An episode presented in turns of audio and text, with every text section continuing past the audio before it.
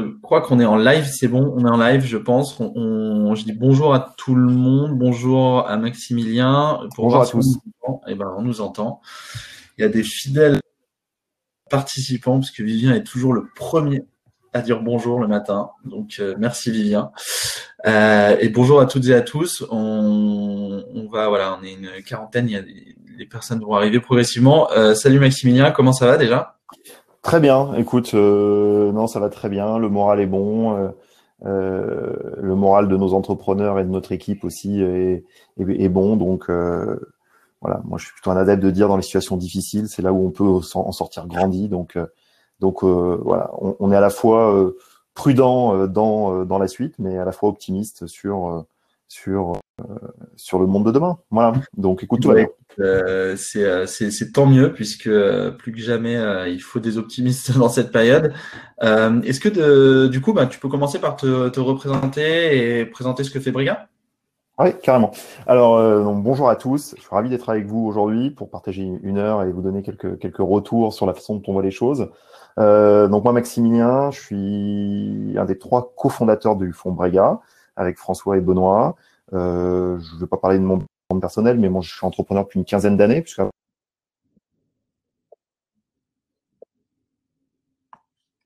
que j'avais cédé entrepreneur de longue date. Je suis à la fois finalement VC, mais aussi euh, je me sens autant entrepreneur que VC, puisque puisqu'on essaye de faire grandir aussi notre histoire à travers Brega.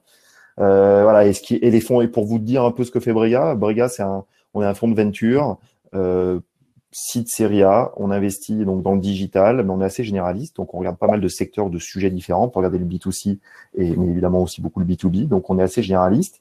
On investit en France, mais aussi au UK, euh, en Espagne, au Portugal, un peu partout en Europe. Euh, D'ailleurs, on a un bureau à Londres aussi, donc on est 18 personnes réparties, euh, deux personnes à Londres et, et 16 personnes en France. Euh, voilà, donc on se décrit comme un investisseur euh, international ou en tout cas pan-européen. On a fait quelques deals aussi aux États-Unis, mais ça, on fait des deals. Quand on fait des deals aux États-Unis, c'est de manière plus opportuniste. C'est pas vraiment au cœur de la stratégie d'investissement aujourd'hui. Euh, site série A, ça veut dire qu'aujourd'hui, on regarde des, des investissements, euh, des tours entre 1 et 10 millions, pour faire simple. Donc ça, c'est plutôt le, les grosses séries A et, et, euh, et, les plus petits tickets commencent à 1 million, dans lesquels on peut être lead ou co-lead. Euh, voilà, on a 250 millions d'euros sous gestion, répartis sur trois fonds, et on a commencé l'aventure Brega euh, réellement à investir fin 2014, début 2015. Donc on est assez jeune, euh, on n'a pas 10 ans ou 15 ans d'existence, on, est, on est assez jeune. Ce qui nous structure vraiment, et ça c'est les deux choses à retenir sur l'ADN de Brega, c'est pourquoi on a monté Brega, et c'est encore plus vrai aujourd'hui, on voulait absolument que les, les gestionnaires de fonds et toute l'équipe d'investissement soient des entrepreneurs. Et ça, c'est aujourd'hui, c'est ce qui est concret chez Brega. C'est-à-dire que les trois cofondateurs et toute l'équipe d'investissement ont un background mmh. d'entrepreneur. Donc aujourd'hui, quand vous parlez à Brega, vous savez que la personne que vous avez en face de vous, qu'elle ait eu une expérience longue ou plus courte en tant qu'entrepreneur, mais elle est passée par les étapes que vous vivez aujourd'hui avec son lot de succès et de et de et d'un succès aussi. Euh, donc ça, c'est pour nous c'est très important en termes d'expertise, de retour d'expérience et d'alignement avec avec vous tous. Ça c'est le premier point. Et le deuxième sujet, c'est c'était pareil, c'était c'était le constat qu'on avait fait il y a quelques années, et il est toujours vrai aujourd'hui, c'est de dire quand on a un investisseur en seed ou en série A, ça nous semble indispensable d'apporter du support opérationnel on top de l'argent qu'on met. Euh, et c'est vraiment vrai quand on est une jeune boîte, quand on est en seed en série A, on est 7, 8, 10, 15, allez 20 personnes, parfois un peu plus, mais on est très jeune et on a besoin de s'entourer et l'argent ne fait pas tout.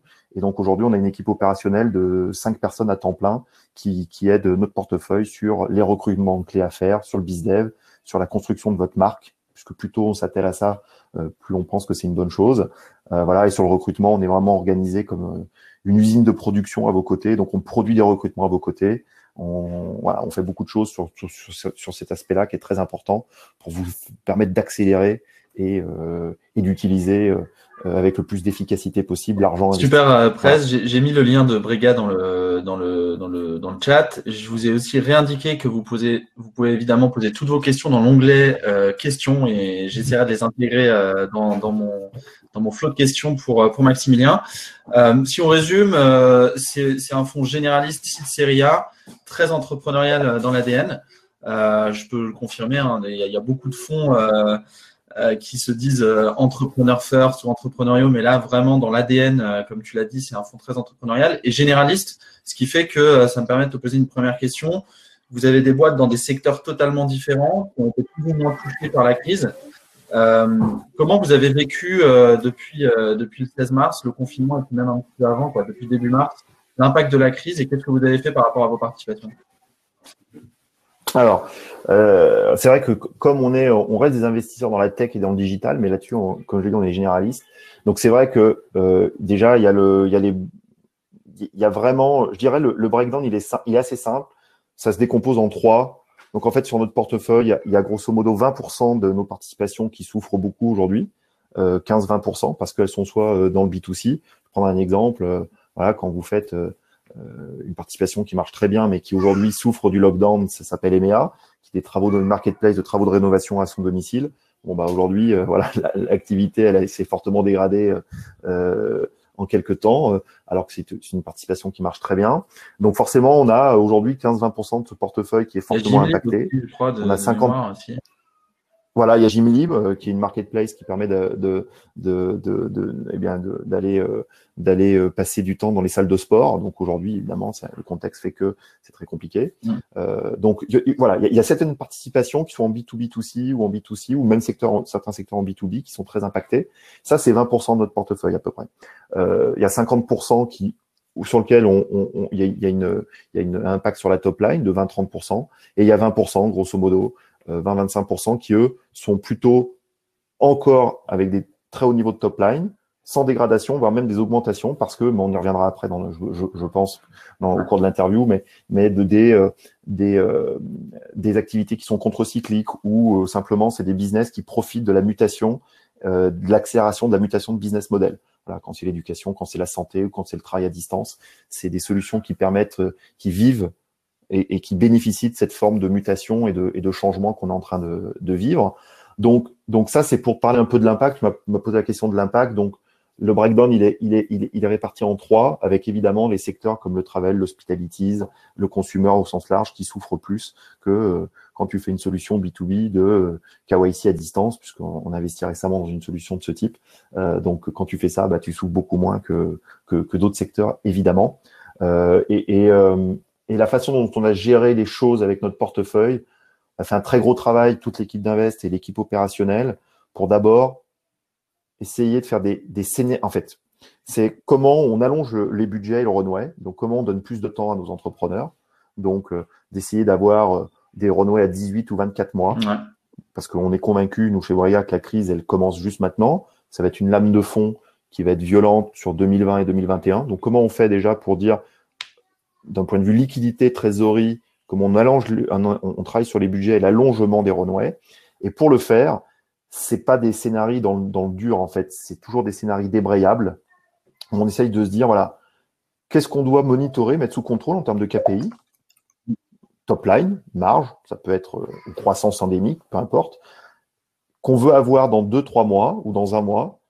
Et en fonction de, de l'atteinte ou pas de ces KPI, est-ce qu'on débraye des scénarios très protecteur sur le cash ou moins protecteur en essayant de pas détruire les assets. Donc c'est sans détruire les, assets, ça c'est important, mais est-ce qu'on met des scénarios euh, plus euh, protecteurs sur euh, la trésorerie de, la boîte et plus conservateurs sur la croissance en fonction des KPI qu'on va atteindre? Donc en fait, tout notre portefeuille, ça c'est quand même un gros travail de fond, ça prend pas juste quelques jours pour le faire, c'est de dire quels sont les deux trois scénarios avec un scénario qui peut être average average pessimiste, un scénario, très pessimiste ou pessimiste, et puis un scénario qui est un scénario plutôt de reprise, où quand les voyants commencent à se remettre un peu au vert, ben on va pouvoir recranter euh, un modèle de croissance. Voilà, ça c'est ces trois scénarios et qu'on essaye de débrayer en fonction de l'atteinte de KPI et qu'on met sous contrôle de manière récurrente tous les mois, deux mois ou trois mois. Ça dépend ok, jusque, là, on va dire que euh, c'est euh, une, réaction assez classique sur le cash is king. Les décisions, c'est bah, de, de, protéger le, le, cash de la boîte un maximum.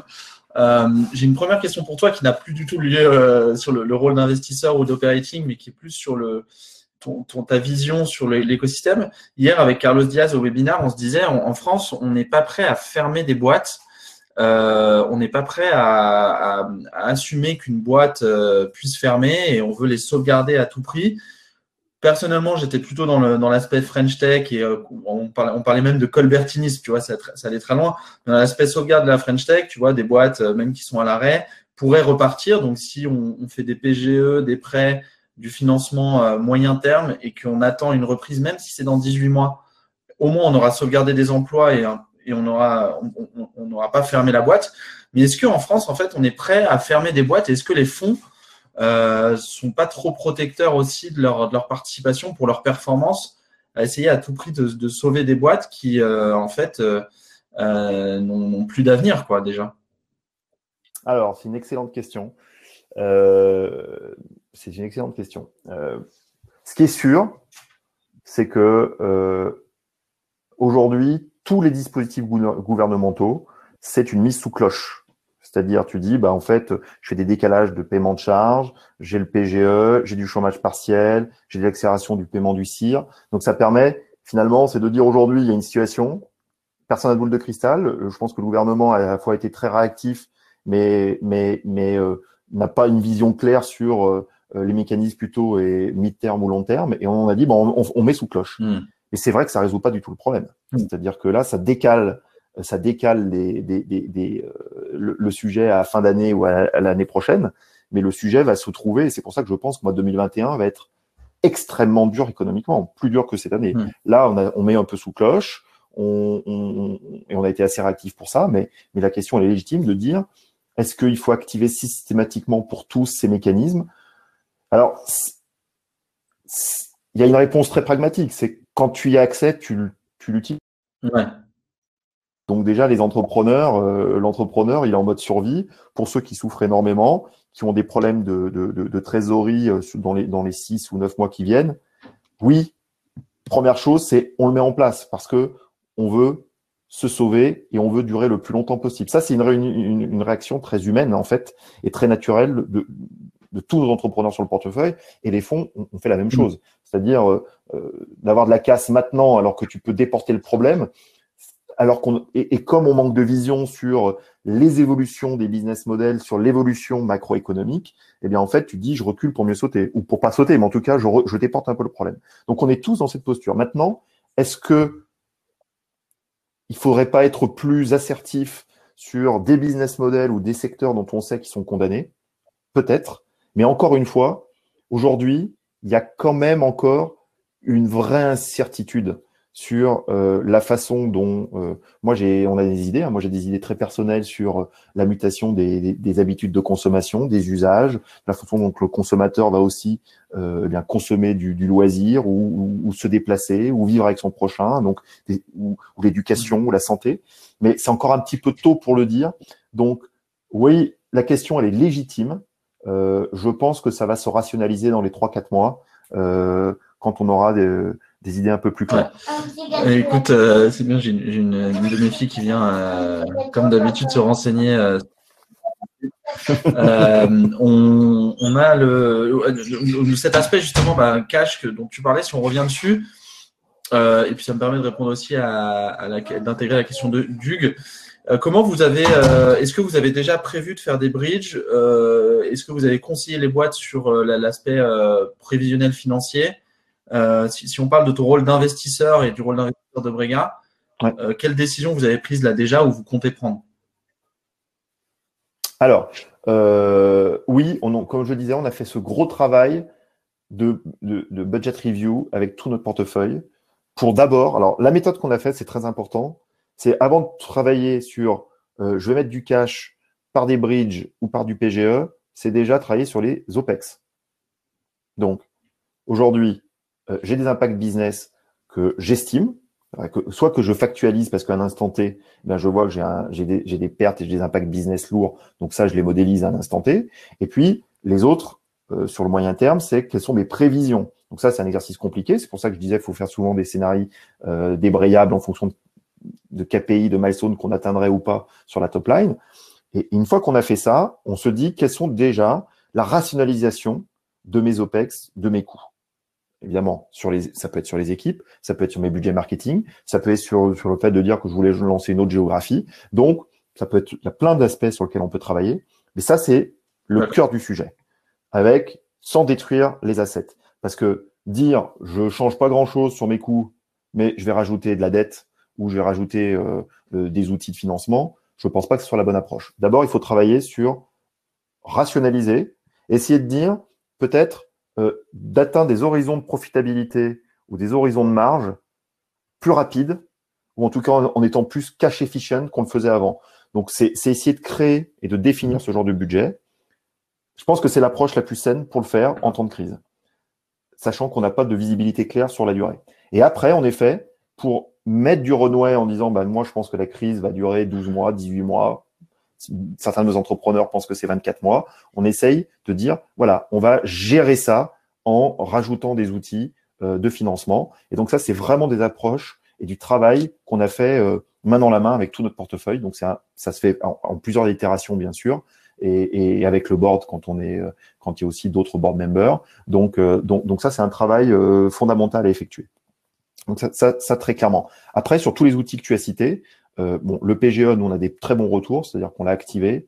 Euh, c'est Olivier qui est dans notre euh, operating partner chez nous et responsable de toute l'équipe Ops qui fait un travail formidable pour être vraiment extrêmement diligent auprès de tous nos partenaires banquiers qu'on connaît très bien pour vraiment faciliter euh, le passage des dossiers euh, là et, le succès de ces dossiers-là sur les PGE. Donc ça, on a des on a des très bons retours. Donc ça marche. Hein. Mon premier message, c'est que ça marche. Je pourrais donner les ratios par rapport au plafond pour avoir un bon niveau de succès sur ces mm. PGE, mais ça marche. Et évidemment, euh, euh, on envisage aujourd'hui des, des, des, bridges aussi, euh, puisque, puisque pour compléter. Mais, mais, je dirais que sur le vraiment sur le moyen court moyen terme, on n'a pas vraiment besoin de le faire, parce que si on a bien travaillé sur ces sur ces coûts et ensuite avec l'instrument PGE, euh, normalement ça, ça, ça purge facilement les, les 12, 12, 12, 15 mois qui viennent. Donc vraiment faire des bridges en equity là très court-termiste, en fait, sincèrement, on n'a pas à le faire sur notre portefeuille. La question se pose plutôt à 12 mois et plus. l'opportunité euh, peut-être d'avoir une, une, possibilité de faire peut-être des comptes courants d'associés, du, du, du, BSR, de l'OC, de l'equity. Vous, vous, restez ouvert quoi, pour votre portefeuille de toute façon. Exactement. Euh, nous, nous, on aime bien, quand on est déjà investisseur, on aime bien faire un compte courant d'associés, basiquement. Voilà, c'est simple. Euh, on fait un compte courant d'associés avec des conditions je ne vais pas détailler là, mais des conditions qui se rapprochent des, des OC, euh, euh, des OC, mais au moins on n'a pas, on n'a pas à faire euh, mettre en place un outil qui s'appelle OC ou BSAR. Donc on, on, fait usuellement du compte ouais, Vous faites la gestion de cash opérationnelle avec vos, vos, entrepreneurs. Et justement, du coup, sur cette question qui est assez intéressante, on a, on a appelé au secours les banques. D'ailleurs, il y a, il y a quasiment 65 milliards qui ont été déployés chez les startups de nous, ce qu'on voit, il y en a quand même beaucoup qui, euh, qui ont sollicité le PGE pour des sommes assez importantes, puisque le PGE, généralement, euh, dans, dans, les premières stades qu'on a, c'est plus de 30 000 entreprises financées et le financement moyen, c'est 50 000 euros. On a des entreprises dans la tech et dans les startups qui ont entre 500 et 1 million d'euros de PGE, c'est du prêt. Euh, Est-ce que c'est le cas chez vous et comment vous, vous gérez cet argent qui n'est pas du capital, c'est de la dette, il va falloir le rembourser? Euh, donc dans, dans l'utilisation de ce cash, c'est un matelas, c'est quoi? C'est euh, c'est quoi la philosophie quand on, quand on a un PGE et qu'on est une startup qu'il faut avoir? Alors, c'est une très bonne question. Encore une fois, euh, c'est pas automatique le PGE. cest que moi, j'ai, euh, sur des boîtes que je suis en direct, donc et dans d'autres boîtes, dans tout le portefeuille Brega, on n'a pas systématiquement fait recours au PGE. Il y a des situations où on n'a pas eu besoin et donc on ne le fait pas. Ça reste quand même un outil qui est, qui est là pour compenser euh, un trou dans un budget. Il faut le voir comme ça. C'est-à-dire que si on considère qu'on a besoin de faire un, budget sur un runway qu'on réétale à 18 mois ou à 24 mois, si on considère qu'on n'a pas besoin du PGE, c'est pas la peine d'aller d'aller le mobiliser. Si on considère qu'on n'est pas capable de passer les 9, 12 ou 15 mois sans ça, il faut le mobiliser, sachant que les conditions, elles sont aujourd'hui connues, connues, arrêtées, euh, et, là, c'est un point de vigilance, c'est soyez vigilant parce que euh, le taux du banquier qui sera appliqué à 12 mois est pas vous le mobilisez, de, connaître les, conditions de remboursement éventuelles si dans 2-3 euh, mois avant, avant la date exécutoire du, T0 plus 12 mois, eh bien vous avez un taux qui mmh. est délirant. Je pense que ce ne sera pas le cas parce que c'est sous contrôle, le gouvernement fait attention. Mais, mais il y a quand même des incertitudes liées au PGE.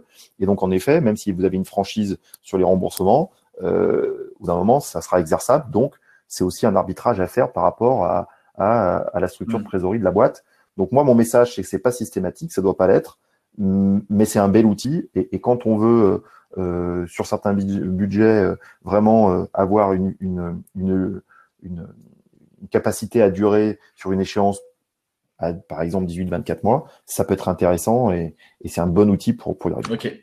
D'ailleurs, je, le remets, mais euh, on a généralement les entrepreneurs aussi qui sont peu aguerris euh, au financement bancaire ne savent même pas forcément calculer un échéancier bancaire. On a fait un template que je remets dans le dans le, le chat pour calculer son échéancier bancaire parce que en fonction du taux, du montant et de la durée de, l'emprunt, c'est quand même assez différent. Il faut le faut l'intégrer. Euh, si on parle un peu de, de l'activité deal flow, il y a quand même beaucoup d'entrepreneurs qui viennent nous voir, qui nous posent des questions. Il y a un deal flow encore très important dans l'écosystème et j'espère qu'il ne va pas se, se ralentir, que les financements vont être différents. Mais est-ce que justement un entrepreneur qui démarre aujourd'hui, quand est-ce qu'il va pouvoir compter sur une levée de fonds, bah, même Brega, hein, est-ce que vous regardez le deal flow? Quand est-ce que vous allez euh, potentiellement euh, réinvestir euh, dans, des boîtes. Et si, si c'est plus compliqué, parce que tout le monde sait que ça va être plus compliqué, plus long, quels sont les modèles du coup euh, de financement qu'un entrepreneur peut, privilégier pour les 24 prochains mois euh, qui vont être assez compliqués? Ça a juste coupé quand tu as dit la, la, fin de ta question, c'est sur les modèles, c'est ça les, les, modèles que l'entrepreneur doit privilégier Le modèle de financement, on était sur un modèle de, de financement par la croissance et euh, l'accès aux capitaux assez simple hein, du venture, par le, le de, de, capitaux disponibles et de fonds disponibles. Aujourd'hui, il va falloir être un peu plus ingénieux et même la BPI, hein, nous, on, personnellement, sur Eldorado, on anticipe une grosse baisse du financement de, de la BPI à partir de, de l'été, puisque les, valles, les vannes ont été ouvertes euh, ce début d'année, mais ne seront pas euh, illimitées. Et le financement bancaire a été déjà largement sollicité. Donc, quand je suis un entrepreneur et que je démarre une activité, un ou une entrepreneur et que je démarre une activité, le modèle de, de financement va être un peu différent. Euh, de ce qu'on a connu ces dernières années. Quoi. Oui. Euh, alors, euh, pour répondre déjà sur la question sur Brega, ça c'est un cas très concret, nous, on avance comme avant. Alors, comme avant, modulo le fait qu'on est en, tous en télétravail, mais l'équipe d'investissement avance comme avant, c'est-à-dire on fait un maximum d'efforts pour le sourcing, inbound ou outbound. On, voit toujours beaucoup, beaucoup de dossiers d'entrepreneurs, moins, certes. Euh, il y a quand même une diminution, euh, je pense, de, 30% du, en volume du deal flow. Euh, donc il y a quand même une diminution, un ralentissement. Euh, c'est aussi lié au fait qu'on peut moins faire notre métier comme on avait l'habitude de le faire avant. Donc aussi que, que et les, entre, les investisseurs et les entrepreneurs, on se réinvente sur notre façon aussi de d'échanger et de, et de, partager des, des, visions sur des projets pour accéder à du financement. Euh, mais en tout cas, on n'a pas, on a, on, on, on n'a pas ralenti.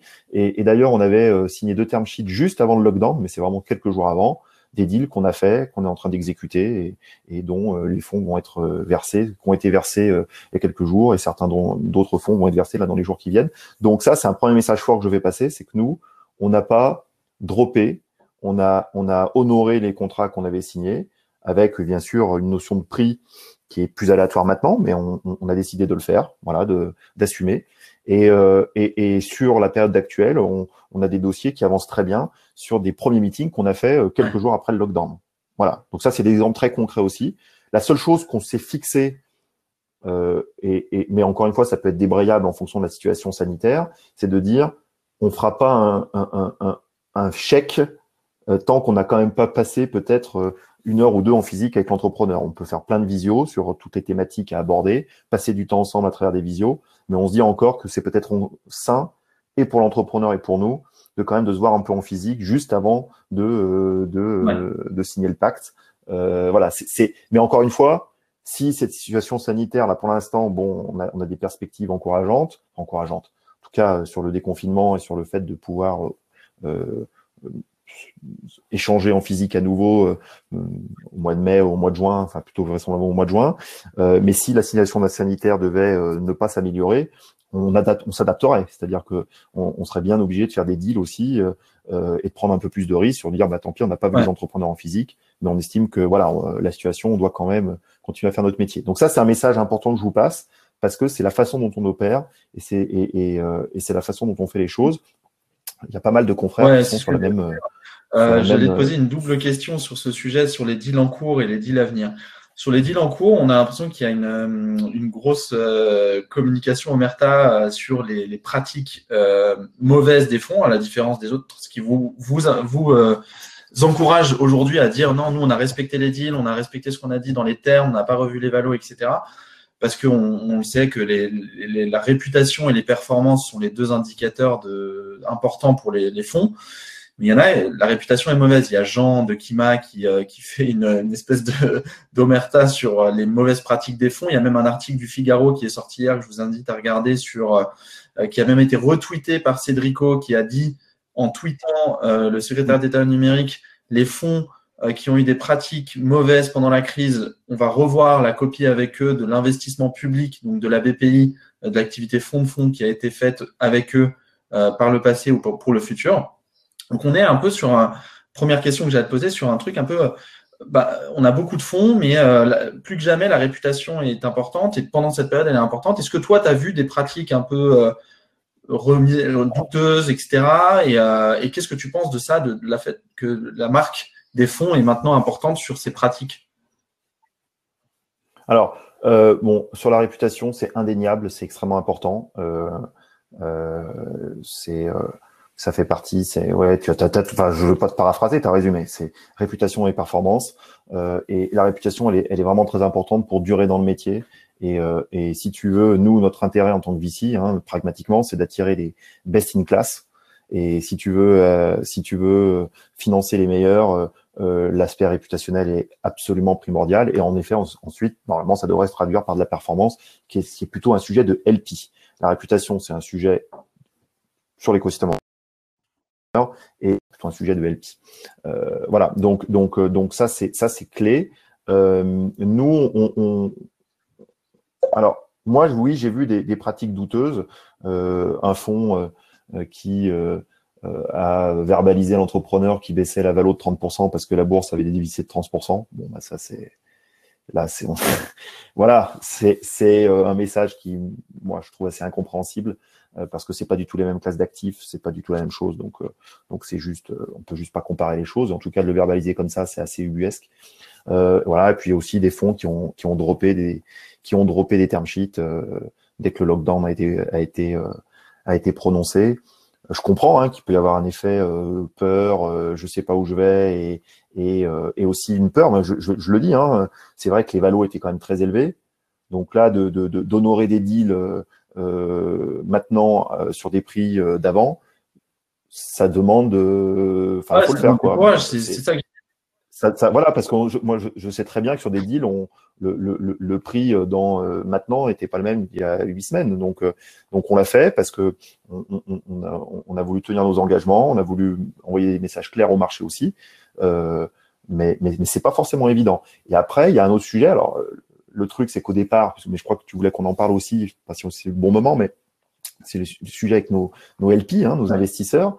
Il y a le sujet aussi de l'argent, des LP, disponible chez les LP, les capital calls, c'est est-ce que les, les, LP vont, vont, pouvoir. Donc, un investisseur qui drop une term sheet, soit ça peut être quelqu'un qui a une mauvaise éthique, et c'est pas forcément quelqu'un qui a une mauvaise éthique. Enfin, je veux dire, il faut, faut, faut, faut, faut, faut toujours être mesuré parce que des fonds, des structures de LP différentes, et certains, pareil, je ne vais pas faire les citer, certains euh, VC vont souffrir beaucoup plus que d'autres euh, sur les appels de fonds de leur LP. Voilà, parce que euh, ils ont des, naturellement des LP qui sont plus exposés à la crise que d'autres.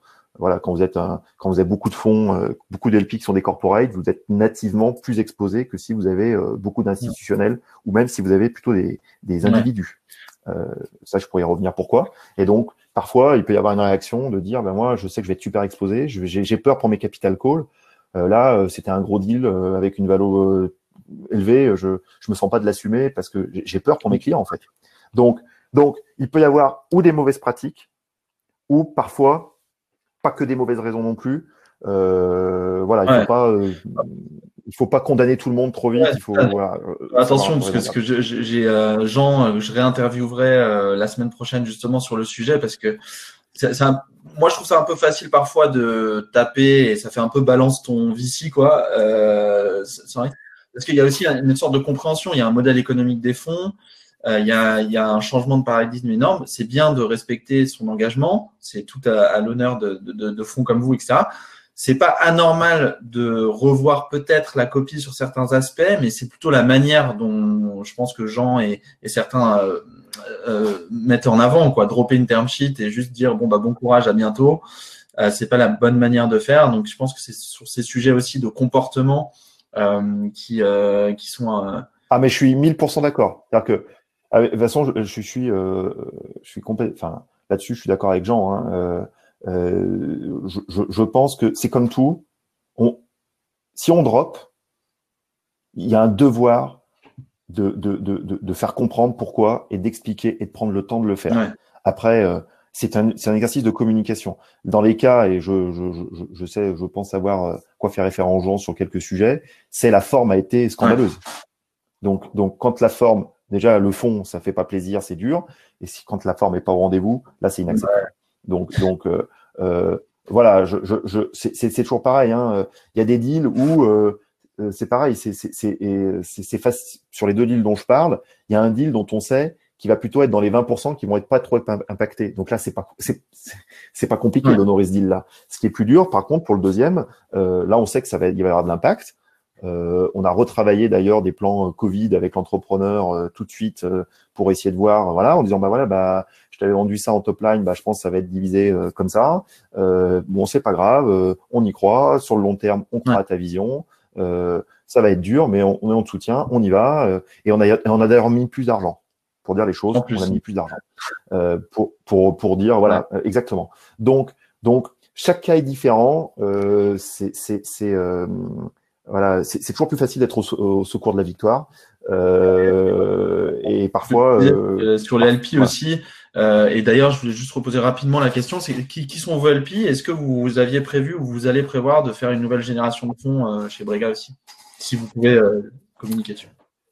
Ouais, alors, alors nous, on a eu cette chance-là, entre guillemets, c'est qu'on a levé notre troisième fonds en juin l'an dernier, donc on a qui fait 100 millions. Donc on a un fonds tout neuf pour investir bah, en seed, en seed série A, mais plutôt en seed sur ce fonds-là. nos LP, pour te répondre très, de manière très transparente, on a des institutionnels de renom comme BPI France et comme euh, l'EIF. Euh, et on a pas mal de d'instituts aussi comme des banques, des assureurs et, historiquement parce que c'était notre réseau, on a beaucoup d'individus, voilà, donc des entrepreneurs sur plein de secteurs ou métiers différents qui ont mis parfois des, gros tickets. voilà, on a quelques corporates, mais c'est assez marginal chez nous. Voilà, donc donc c'est plutôt ça notre euh, Tu vas, je pense, recevoir des milliers de deal flow euh, vu que vous avez euh, de, l'argent à dépenser pendant ces, ces 7 à 10 prochaines années. Euh, et encore un peu moins même. Euh, si on, on, reparle un peu du deal flow justement, ça me permet de me faire une propre transition à ma propre question. Il y, a, y, a, un article que je repartage aussi qui est de Fred Destin, donc il est un peu précis sur les termes des deals et j'aimerais un peu avoir ton avis là-dessus où il, il, dit voilà ça va être the return of the barbarians donc le retour des barbares. Euh, il y a un changement de paradigme qui est fait, c'est-à-dire qu'avant, les entrepreneurs, pendant ces cinq ou dix dernières années, on, on, avait un peu plus de pouvoir face aux investisseurs, notamment dans les, dans les conditions, on parle des valos, mais si on parle des conditions des deals, euh, un entrepreneur qui recevait 10 term sheets pouvait aussi négocier son lever, la dilution, euh, le, euh, la, la, la, gouvernance, euh, le, le, la liquidation préférentielle, etc. Là, l'argent va être euh, présent, mais plus difficile à obtenir, pas plus rare, mais plus difficile à obtenir. Et euh, est-ce qu'il va y avoir, selon toi, euh, alors vous n'êtes pas un opportuniste, vous, mais est-ce qu'il va y avoir aussi des comportements de fonds qui vont profiter de cette crise et cette période pour se protéger encore plus, voire de remettre des, euh, des clauses euh, qui avaient disparu ces dernières années? Est-ce que tu penses que ça peut arriver ça? Alors oui, oui, euh, la question est-ce que je pense que ça peut arriver? Oui. Dans est-ce que la question c'est est-ce que ça peut arriver dans des grandes proportions? Je ne pense pas. Parce que tu as dit quelque chose de très important, c'est la réputation. Et euh, et il euh, y a quand même un shift fort sur la façon de faire du venture par rapport à il y a encore 5-6 ans. Et je pense qu'aujourd'hui, la réputation est quand même clé. Elle est au centre de, elle est au centre des choses. Et il y aura toujours des, des, on, sait très bien, enfin, euh, très souvent, euh, c'est dans les millésimes, c'est dans les, millésimes de crise qui sont les meilleurs. Donc il y a, des opportunités d'investissement qui sont bonnes parce que il va y avoir des accélérations sur des business models et donc des entrepreneurs vont pouvoir euh, vraiment innover. Il va y avoir vraiment un aspect innovation, je pense très fort. C'est une fantastique opportunité pour l'innovation hein, finalement.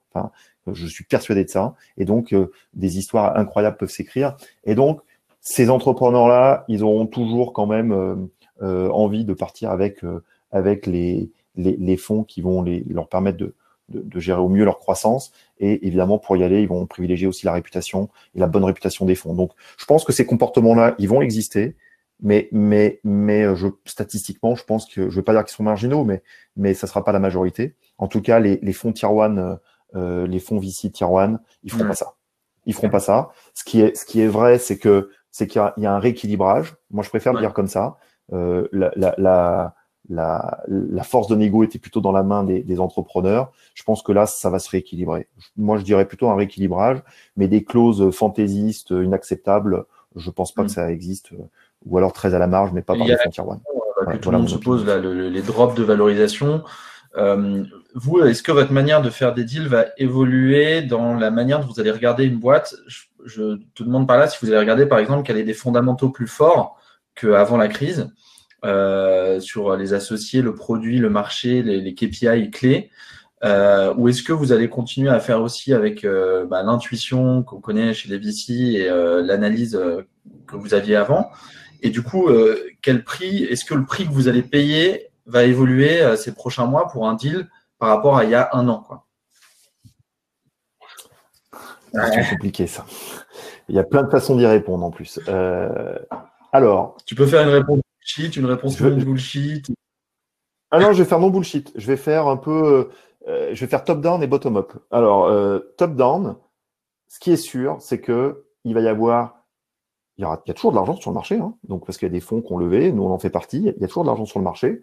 Il y a certains fonds qui sont en renouvellement cette année, l'année prochaine qui vont souffrir. Donc il y aura une contraction des liquidités, mais pas un écroulement. Donc il y aura un peu moins d'argent sur le marché. Euh, et il va y avoir euh, c'est toujours pareil, hein, le VC, il est un peu euh, taquiné par CLP. Donc, sur la diligence à avoir euh, dans des temps difficiles, elle va être, elle va être plus, plus accrue. Et donc, les critères des investisseurs vont être resserrés. Donc, forcément, la maille de l'investisseur va être un peu plus resserrée sur les critères.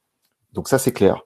Euh, il va y avoir une sélectivité un peu plus forte qu'on avait, qu'on avait, qu'on avait auparavant pour la double raison que je viens de citer, impact un peu des LP et puis aussi contraction des liquidités, et donc ça engendre ce, type de mécanisme de manière assez naturelle. Euh, donc, donc, ça, euh, ça c'est un premier élément de réponse qui et, donc pour, pour, pour, répondre à cette question sur cette vision-là, oui, on va, il va y avoir plus d'exigences. Et donc, on peut imaginer que, notamment, je vais prendre l'exemple parce que pour moi, il y a deux mondes différents. Hein. Il y a si tu es avant le product market fit, donc si tu es en pré-seed ou début du seed ou si tu es mm. en série A. En série A, ça va être plus dur. Parce que là, tu faisais du business, tu avais des métriques. Et là, tu projettes une activité qui est peut-être compliquée là dans les 18 mois qui viennent. Et donc, c'est compliqué d'écrire des scénarios de top line avec des scénarios de croissance comme on pouvait les écrire avant, comme on pouvait les, les prédestiner avant. Donc, forcément, ces deals-là, il va y avoir euh, une diligence plus forte des, des VC pour dire, bah non, soit euh, je te mets le même, ticket, mais je veux des métriques mieux disantes, soit euh, au même niveau de métriques, bah, aujourd'hui, je, vais réguler sur le prix. Donc ça, c'est clair. C'est, c'est, ça, ça vient du fait que, comme il y a un peu moins d'argent sur le marché, il va y avoir une sélectivité plus forte. Et une sélectivité du forte va dire qu'on impose plus de critères. Alors, soit à isocritères, eh bien, en fait, à isométrique, tu vas prendre moins de risques sur le prix et sur le ticket à investir.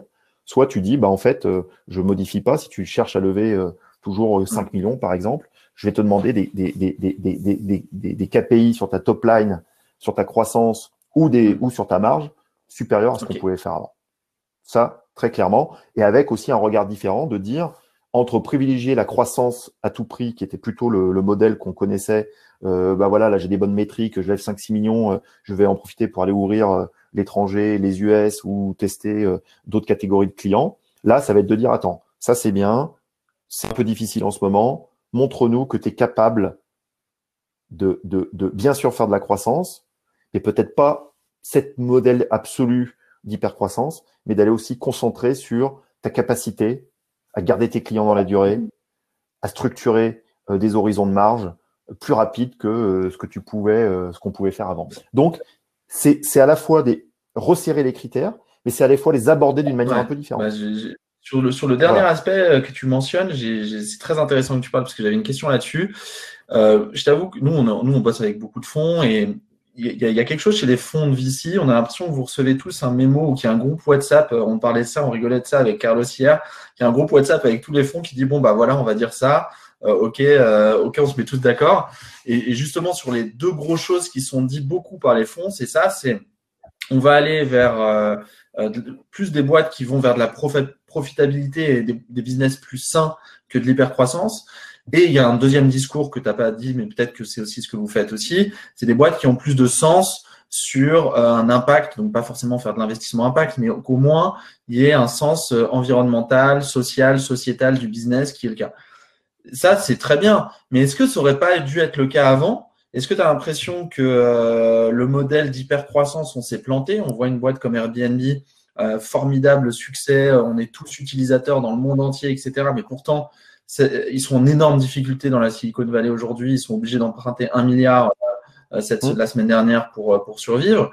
voilà, c'est quoi ton sentiment sur, sur le fait qu'il y a un discours qui est celui que tu as donné par rapport au fait que, en fait, est-ce que c'était pas déjà ça qu'il aurait fallu euh, financer comme boîte?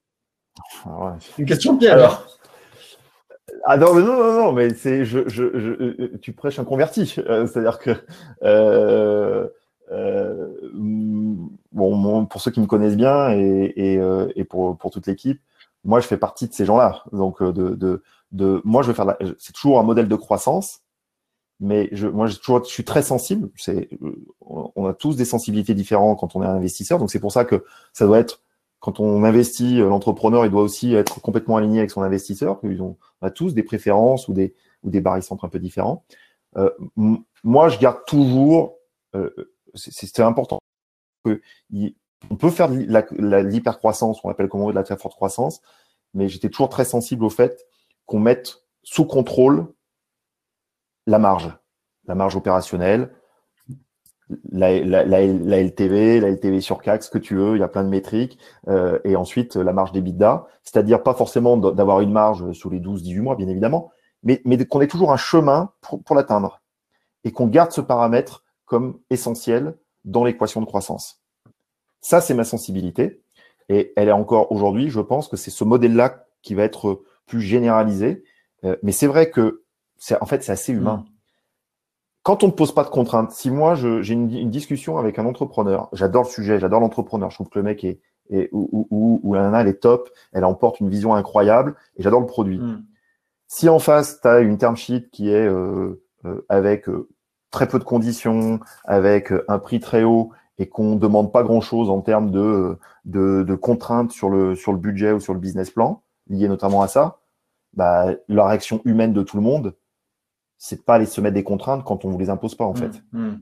Donc, donc dans un, dans un truc où il y avait beaucoup d'argent, le fait que ça soit compétitif et qu'il y ait beaucoup d'argent, eh bien en fait il y avait une attitude où on libérait les contraintes en fait. On en demandait moins euh, parce que l'entrepreneur, de toute façon, si moi je lui en mettais une ou si euh, je voulais avoir ce modèle un peu plus, euh, ce qui est, ce qui est, ce qui est, ce qui est ce qui, ce qui appelle cerveau gauche, cerveau droit de l'entrepreneur. C'est à la fois tu demandes à l'entrepreneur de faire de la croissance, d'être en test and learn sur son produit, mais à la fois tu lui demandes d'avoir une, un ADN de gestionnaire.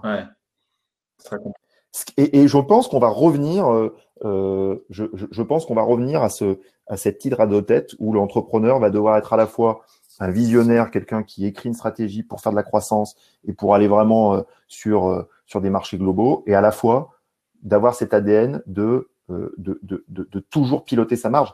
Je, veux dire, je prends un exemple dans le portefeuille qu'on a eu un des entrepreneurs de notre portefeuille qui a vendu euh, euh, sa, société à, à, Sodexo, c'est Patrick Asdaghi de Foodcherry. Voilà. Et Patrick, c'était ça. Patrick, il voulait faire de la croissance.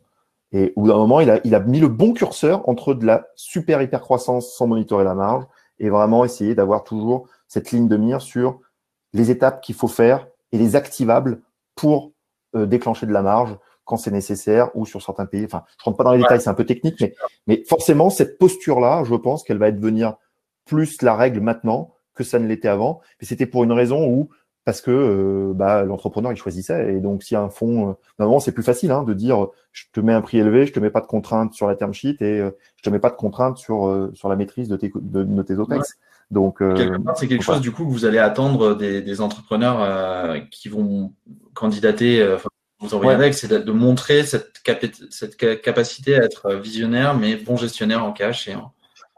ouais ouais bon visionnaire ou en tout cas encore plus qu'avant.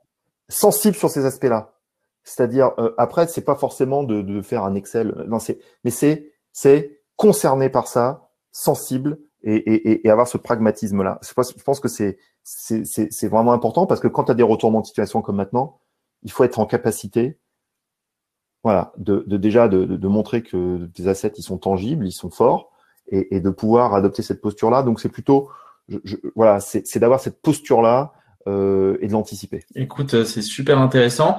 Il y en a plusieurs petites questions sur les secteurs.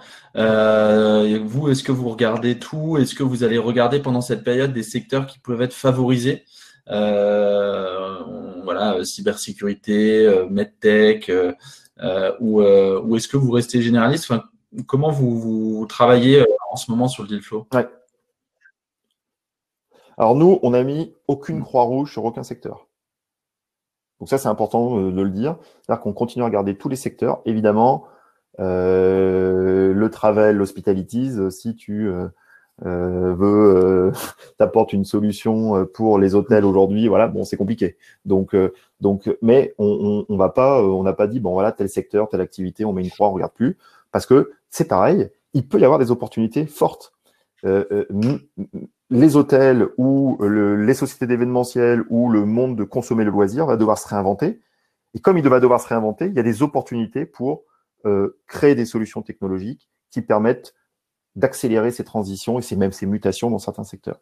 Donc, encore une fois, je, pense qu'il y a un champ d'opportunités qui est très large. Donc, moi, je suis pas un investisseur qui dit je vais compartimenter sur tel secteur. C'est sûr que aujourd'hui, il y a des choses plus évidentes l'éducation, la santé, tu en as parlé, tu viens d'en parler, euh, le fait de, de, de, donner des outils de travail collaboratifs à distance et de massifier cet usage, bon bah ça, on, on comprend bien que ça, ça, ça a plutôt le vent en poupe. Donc sur des sur des sujets SaaS, B2B, euh, outils de productivité, voilà, il va y avoir des, des, des, choses qui sont plus naturelles. Mais je dirais dans tous les secteurs, il va y avoir des choses. Et en fait, c'est c'est c'est et, et je pense que à part et dans la plupart des cas, ça sera sur le long terme. C'est pas juste un, euh, pas juste un effet de. Alors, l'homme avec un grand H a une capacité à oublier son passé. Ça, on le sait tous. Hein, L'histoire montre que on oublie vite. Euh, mais, mais je pense quand même il va y avoir une vraie, euh, un vrai changement d'attitude, de comportement euh, sur notre façon de circuler, de consommer le loisir, d'interagir avec notre prochain, de travailler en entreprise. Euh, donc, donc, donc, y a, ça concerne quand même beaucoup, beaucoup de secteurs. Bah, c'est très, très clair.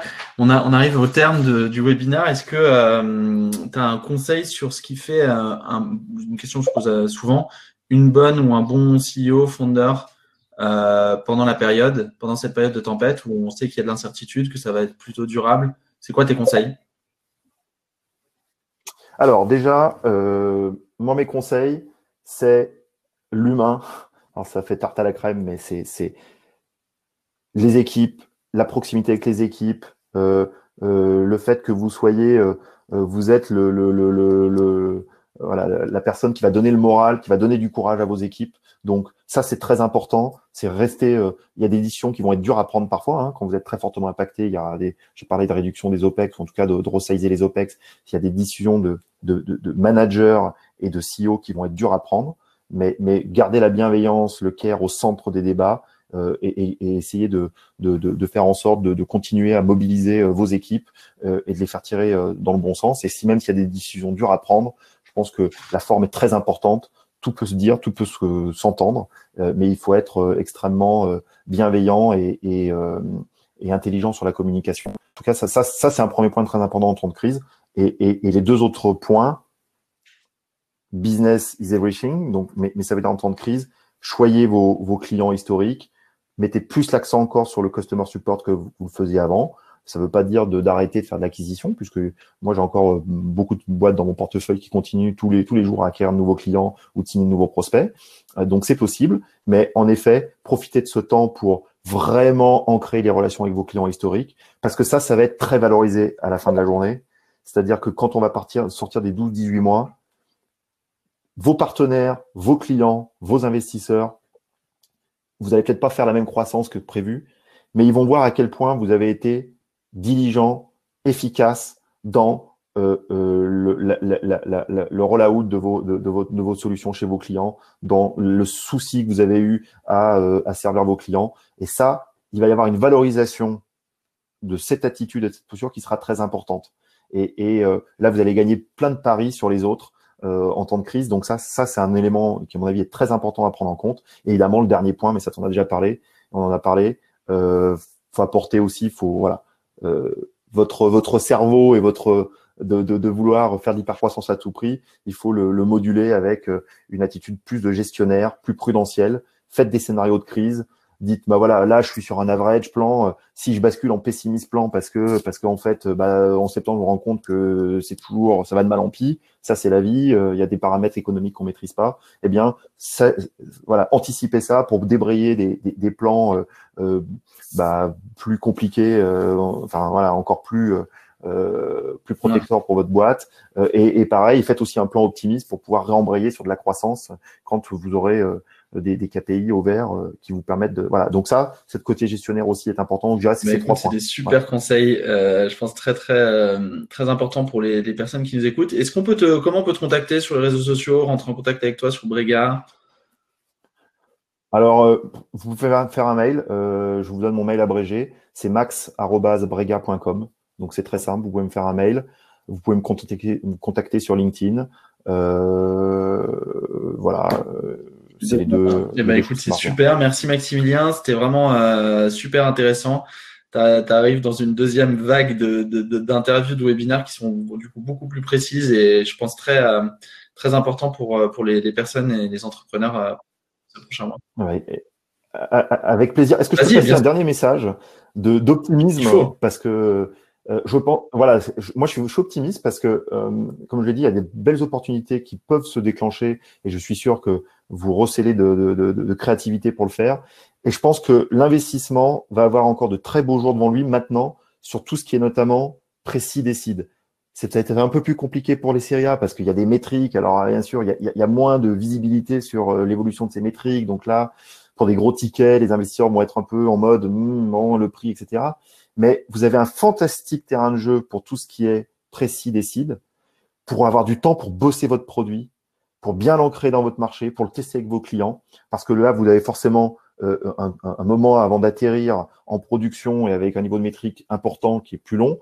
Donc, c'est une opportunité pour travailler sur ces modèles-là. Et les investisseurs, je pense, vont revenir à, à, à, à entre guillemets, des, des choses quand on est un site investor, des choses naturelles sur de regarder la tech, de regarder le caractère innovant, de, de, de, passer du temps avec l'entrepreneur pour bien comprendre comment il veut faire son produit, sa proposition de valeur. Et, et ça, je pense que du coup, euh, voilà, ça va pas du tout ralentir sur, ce, sur cette partie-là. Et même, je pense qu'il y a des belles choses à faire. Donc, euh, moi, je suis très optimiste, euh, notamment sur cette partie de l'investissement qui qui devrait pas être ralentie. Ça fait du bien et euh, et je pense que c'est un super message pour terminer. Bah écoute, bonne journée à toi, bon courage à toutes et à tous, on peut se redire.